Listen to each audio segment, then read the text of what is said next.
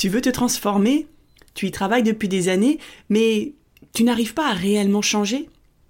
Bonjour et bienvenue sur le podcast Explore la vie qui t'aide à te révéler.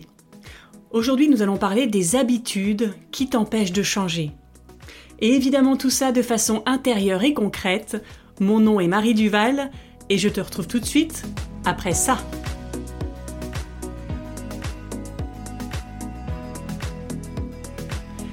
Et si tu apprécies ce podcast, aide-le à se faire connaître en mettant une note sur Apple Podcast ou Spotify, en commentant, en mettant un pouce sous la vidéo YouTube, en partageant l'épisode sur les réseaux sociaux et ou en en parlant autour de toi. Merci pour lui. Et c'est parti pour l'exploration. Cette semaine, j'ai suivi une formation en management, et plus particulièrement en intelligence émotionnelle. Alors qu'est-ce que c'est que l'intelligence émotionnelle? C'est la capacité à pouvoir identifier, à pouvoir comprendre, exprimer et utiliser tes émotions quand tu prends une décision. Et quand je parle des émotions, c'est tes émotions évidemment, mais c'est aussi celles de l'autre qui est en face de toi. Et c'est donc vraiment la base du management, ça permet de décider non plus que sur un savoir et sur un côté rationnel, mais ça permet également de prendre en compte tout l'irrationnel et de pouvoir utiliser ton intuition. Et la formation a commencé par un questionnaire auquel il fallait répondre. Il y avait 140 questions, et j'ai eu beaucoup de mal à répondre à ces questions. Non pas que les questions étaient particulièrement compliquées et que je ne comprenais pas, mais je ne savais pas Comment y répondre. Je ne savais pas qui devait y répondre. Est-ce que c'est la personne que j'ai toujours pensé être qui devait répondre à ces questions? Ou est-ce que c'est la personne que je suis en train de devenir? Alors, c'est un peu perché ce que j'essaie de raconter, mais quand tu te lances sur un chemin de transformation, tu vas dans ton passé, tu guéris tes blessures, tu vas dépasser tes peurs, tu t'attaques à tes croyances limitantes. Et donc tout ça fait que tu te transformes petit à petit. Mais à un moment donné, tu n'es pas encore la personne que tu es en train de devenir et tu n'es pas non plus la personne que tu as toujours été. Tu es entre les deux. Est-ce que ça t'est déjà arrivé ça De ne pas savoir comment réagir, de ne pas savoir comment analyser une situation. Parce que les habitudes ont la vie dure. Parce que tu as eu l'habitude de te comporter d'une certaine façon pendant des années, et que ces habitudes commencent à se fissurer peu à peu, mais elles sont toujours là. Donc le personnage que tu as joué pendant des années est toujours là face à toi. Mais derrière, il y a le personnage que tu es en train de construire, qui était petit au début, et plus tu as travaillé sur toi, plus il a grandi, grandi, grandi, et aujourd'hui il est dans l'ombre du personnage que tu as toujours été. Tu ne le vois pas encore totalement, parce que ton ego, le fameux ego, protège le personnage que tu as toujours été. Son travail, c'est de protéger la personne que tu es et de justifier tout, le, tout ton passé. Son rôle est très important parce que sans ton ego, tu ne saurais pas qui tu es. Et tu serais complètement barré. Le but, ce n'est pas de tuer ton ego, mais c'est de te désidentifier du personnage que tu penses être. Et à un moment donné, de décider de faire passer le nouveau personnage devant celui que tu as toujours été. Et donc, quand je devais répondre à ces questions, qui était aussi simple que comment réagirais-tu si quelqu'un en face de toi faisait ceci? Ou dans telle situation, qu'est-ce que tu ferais? C'est en soi des questions très simples. Mais mon premier réflexe était de répondre comme j'aurais toujours répondu. Je prends souvent dans mes épisodes l'exemple de la timidité. Quand j'étais enfant, j'étais timide, réservé. Pendant mon adolescence, j'ai été réservée, timide également. Et donc, à l'intérieur de moi, je suis persuadée d'être toujours timide et réservée. Donc si on me pose une question à ce sujet, je vais répondre je suis timide et réservé. Mais si je regarde réellement la vérité, je ne suis plus si timide que ça. J'ai beaucoup plus confiance. Je suis beaucoup plus audacieuse. Et donc, ce que j'ai l'intention de répondre au premier abord ne va pas être juste et va fausser le questionnaire. Et ce questionnaire m'a donc fait réfléchir au fait que je ne suis pas encore la personne que je suis en train de devenir. Surtout dans certaines situations. Je te donne un exemple. Pas plus tard qu'il y a quinze jours, lors d'un de mes cours d'art oratoire, je me suis vue jouer à nouveau la personne timide et réservée. Le professeur m'avait demandé d'aller sur scène et j'ai regardé le professeur tout en faisant non de la tête, comme une petite fille qui dit s'il vous plaît, s'il vous plaît, non, je n'ai pas envie, et qui pourtant se lève et va sur scène. Parce que j'en ai envie, parce que j'aime ça. Et il y avait là, à ce moment-là, les deux personnages qui jouaient. Et la petite fille qui, par habitude, fait non non de la tête parce qu'elle a envie qu'on la protège. Et la personne, avec beaucoup plus de confiance, qui est là pour apprendre à parler devant un public. Et si je continue à jouer ce rôle de petite fille, c'est bien que ça me sert à quelque chose.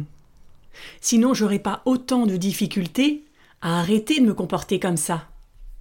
Alors, à quoi ça me sert? Ça me sert à être protégée, à montrer aux autres que je suis fragile et qu'il va pas falloir trop m'embêter, me déstabiliser sur scène. Donc ça, ça m'apporte du positif finalement. Mais à force de faire ça, je finis par le croire que je suis vraiment timide. Et donc ça me limite. Ça m'empêche de m'exprimer sur scène, ça m'empêche de trouver ma liberté. Malgré toutes les bonnes intentions que j'ai de me transformer, dans certaines situations, dans des situations de stress que je ne maîtrise pas bien, l'émotion prend le dessus sur tout ce que j'ai pu travailler avant, et les habitudes reviennent. Est-ce que toi aussi ça t'arrive de constater qu'une émotion qui va se présenter à un moment donné et qui, toute ta vie, a provoqué un certain comportement, continue à faire émerger le personnage que tu as toujours été alors que tu voudrais et que tu sais réagir autrement? Réfléchis aux situations qui déclenchent l'ancien personnage, ton ancien toi, celui qui est fait d'habitude, celui que ton ego veut protéger. C'est comme si tu avais gravi une montagne et que tu étais au sommet et que tu ne savais pas de quel côté tu allais continuer ta route. Les deux côtés sont tes deux personnages. L'un que tu veux lâcher, l'autre que tu veux embrasser. L'un qui est fait d'habitude et l'autre qui est fait de nouveautés, que tu dois apprendre à mettre en place profondément en toi. L'un que tu ne veux pas lâcher, que ton ego ne veut pas lâcher parce qu'il résiste au changement, et l'autre auquel tu ne t'es pas encore identifié. C'est cette personne qui est derrière le personnage que tu as toujours joué, et d'avoir ces deux personnages est inconfortable parce que tu ne sais pas vraiment sur quel pied danser, tu ne sais pas vraiment qui tu es. Tes deux pieds sont un peu sur du sable mouvant, tu vois ce que je veux dire? Alors comment faire? Il va falloir que tu prennes cette décision, consciemment, de faire passer cet autre personnage devant. Et ce qui est génial, c'est que plus tu vas jouer ce nouveau personnage, et plus ton ego va s'y attacher, et à un moment donné, il va s'identifier à ce nouveau personnage, et c'est ce personnage qu'il va défendre coûte que coûte. Et cette boucle va se répéter au fur et à mesure de ta vie.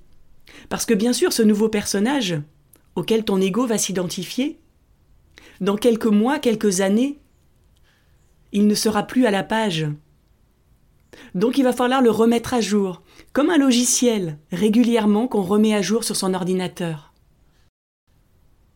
Pour résumer, quand tu te lances sur un chemin de transformation, même si tu as tout mis en place, si tu as cassé toutes tes habitudes, une après l'autre, il se peut que tu n'arrives pas à t'identifier à la nouvelle personne que tu es en train de devenir. Parce qu'il va falloir prendre cette décision et évidemment aller beaucoup plus en profondeur. Tu es au niveau débutant, en quelque sorte, et il va falloir monter les échelons pour être au niveau expert de ton nouveau personnage. Alors comment faire ce switch? J'ai identifié six étapes pour toi. La première, c'est de te poser et de constater d'où tu viens et où tu es aujourd'hui. C'est comme si tu répondais un peu au questionnaire auquel j'ai répondu. Ça va te faire prendre conscience de ces deux personnages, des différences qu'il y a et du chemin que tu as parcouru. Ensuite, ce que je t'invite à faire, c'est de te choisir un surnom. Ça t'intrigue, hein? Pourquoi un surnom? Parce que ton prénom est associé au personnage que tu as toujours été. Il est associé à toutes les habitudes que tu as. Et si tu choisis un autre prénom, un surnom, que tu vas pouvoir associer au personnage que tu es en train de devenir, tu vas pouvoir t'y raccrocher de temps en temps. Je t'explique. Mon prénom c'est Marie. Mais Marie, dans mon cerveau, est associée avec la personne timide et réservée que j'ai toujours été. Et j'y crois fermement. Donc j'arrive pas à lâcher prise là-dessus. Mais on m'a proposé un nouveau surnom, qui est Naya. Et Naya, dans mon inconscient, c'est la personne qui est capable, qui a beaucoup plus confiance en elle, qui est audacieuse, qui peut beaucoup plus de choses que Marie. Et quand je me sens pas capable, je m'identifie à Naya. J'ai fait ça il y a une semaine à mon cours de boxe, où le prof nous poussait, nous poussait beaucoup plus loin que ce que je pensais pouvoir faire. Et Marie, à un moment donné, a voulu abandonner. Mais je me suis dit, non, Naya, elle, elle peut aller beaucoup plus loin. Et ça a fonctionné et j'ai tenu jusqu'à la fin de l'exercice. Donc ça peut paraître enfantin, cette idée du surnom, mais teste parce que c'est très puissant. Troisième conseil, à chaque pensée limitante que tu identifies, remets-la en question et demande-toi est-ce que c'est vrai? Est-ce que cette pensée a émergé dans mon cœur? Et donc dans ce cas-là, c'est ton nouveau surnom. Pour moi, c'est Naya. C'est une pensée de Naya. Ou est-ce que c'est une pensée qui a émergé dans ta tête? Et dans ce cas-là, c'est une pensée d'habitude qui n'est peut-être plus vraie aujourd'hui. Qu'est-ce que c'est qu'une pensée limitante? C'est je ne suis pas capable. C'est je n'y arriverai pas. Qui je suis pour penser ça? Qui je suis pour oser rêver ça? Souvent, c'est un discours qui est comme le petit hamster dans sa roue, qui est fait d'habitude. Quatrième conseil, décide qui tu veux être avant d'agir. Il faut que tu casses ces autoroutes neuronales que prend ton cerveau pour gagner du temps.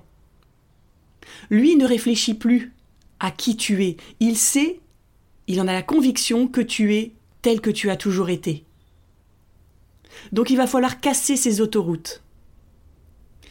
Et pour ça, prendre conscience que une émotion apporte un certain comportement depuis que tu es né. C'est ça qui crée les habitudes. Une certaine émotion va te faire manger, par exemple. Une certaine émotion va te faire réagir, te mettre en colère. Tout ça, il faut le casser. Et comment? En transformant ton émotion en intention. En arrêtant de te faire balader par tes émotions, en reprenant le contrôle avec une intention. Donc ce n'est plus la situation, ce n'est plus l'émotion qui va te dire comment agir, mais c'est ta décision, ton intention.